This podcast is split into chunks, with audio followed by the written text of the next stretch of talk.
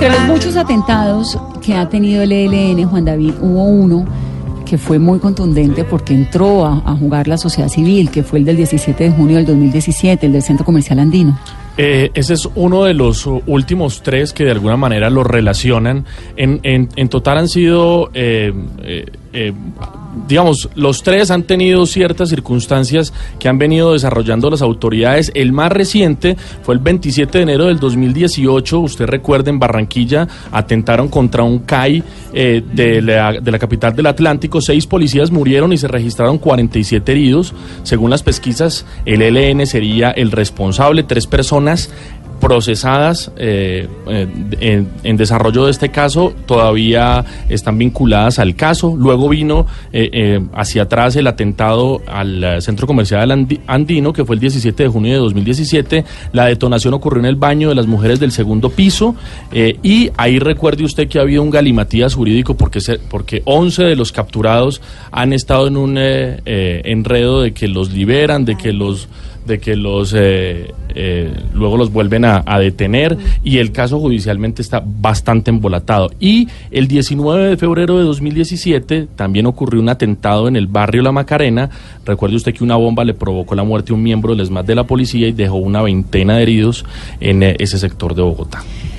Pilar Molano Villamizar sobrevivió a ese atentado terrorista del centro comercial andino. Pilar, bienvenida. Vanessa, ¿cómo estás? ¿Cómo estás tú? Muy bien, bien, bien porque estoy viva, afortunadamente. O sea, ¿dónde estaba ese día, Pilar? Bueno, yo llegué al centro comercial andino unos 20 minutos antes de que fuera a explotar la bomba. Y ¿Está en el baño?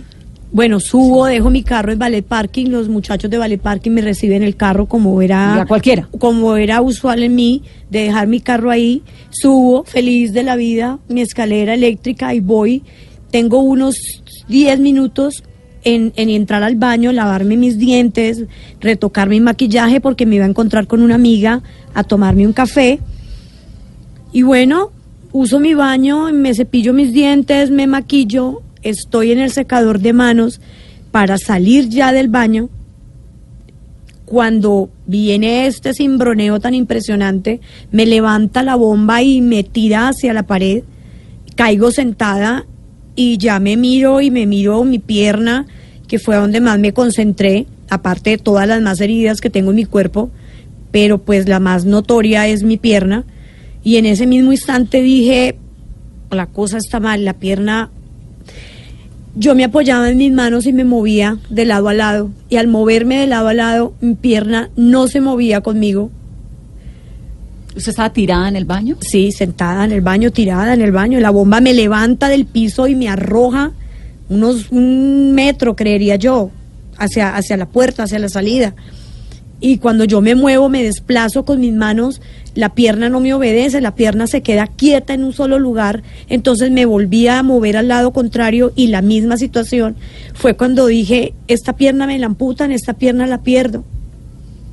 Y pasaban los segundos que se hacían horas eternas, estaba eh, otra niña que estaba junto a mí, eh, Lady Paola, y ella sollozaba bastante y yo la miraba y yo decía, Dios mío, estoy más ensangrentada yo, ella por qué grita, por qué solloza tanto. Ella tenía su problema en su, en su, en su, en su espalda baja, en su cintura, tenía un artefacto metido. Mm. Y yo le decía a ella, no cierre los ojos, ya nos vienen a rescatar. Y se pasaban, se pasaban los minutos, los segundos, y yo decía, Dios mío, nos vamos a desangrar y no nos van a recoger. Fue cuando empecé a gritar y, y, bueno, empiezo a tener lagunas, pero afortunadamente no perdí el sentido, llegaron los bomberos, ya me rescatan, luego ellos me pasan a la ambulancia y ya deciden llevarme a la clínica del country, pero fue horroroso, fueron minutos para no olvidarlos en toda la vida. Y le he pedido a Pilar que nos comparta tu, su testimonio, porque es que ante el terrorismo nadie es impune, ¿no? Sí. A cualquiera nos puede pasar. Puede coger en el centro comercial, como le En un baño, por Dios. Un sábado cualquiera, eso fue un sábado. Un sábado, vísperas del Día del Padre. ¿Usted tiene hijos? Sí, tengo una hija hermosa de 30 años. Vivía en Buenos Aires en esa época. Llegó al otro día, sobre el mediodía, casi muriéndose porque en realidad no sabía cuál era mi condición. Cuando llegó a la clínica del country ya la agarra un médico y le explica todo lo que está pasando conmigo. Me tenían sedada, yo duré sedada 17 días, duré en cuidados intensivos también tiempo y hospitalizada dos meses. ¿Qué ocurrió con su pierna finalmente? ¿La recuperó? No. ¿La perdió? La perdí, me tuvieron tutores bastantes días, como cinco días. Los ortopedistas y todo el, el, el, el cuerpo médico de la clínica trató de salvarme la pierna lo que más pudieron. Ya dijeron, en realidad perdí 20 centímetros de nervio ciático que todos sabemos que es el que, el que da la orden para moverla a la extremidad, al no tener este, este, esta parte de mi cuerpo, la pierna me iba a quedar inmóvil. Entonces es cuando deciden amputarme la pierna. Y bueno, fue arriba de la rodilla, después un poquito más arriba de la rodilla, después otro poquito más arriba de la rodilla, y luchaban por dejarme un muñón que yo pudiera manejar una prótesis.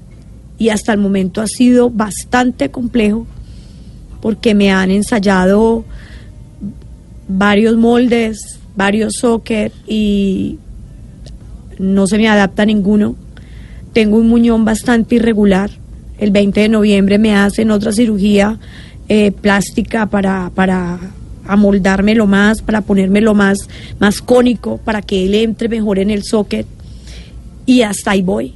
Sigo rehabilitándome. Y está viva. Estoy viva, estoy con mi familia, no he perdido mi sentido del humor, sigo amando a Colombia y, y aquí estoy. Aquí estoy dándole la mejor cara a las personas porque un hecho como estos, yo sé, en mi corazón lo sé, en mi mente, que no, no debe de pasar, pero pero tampoco me puedo arrumar en mi casa en una tristeza, en no levantarme, en no comer.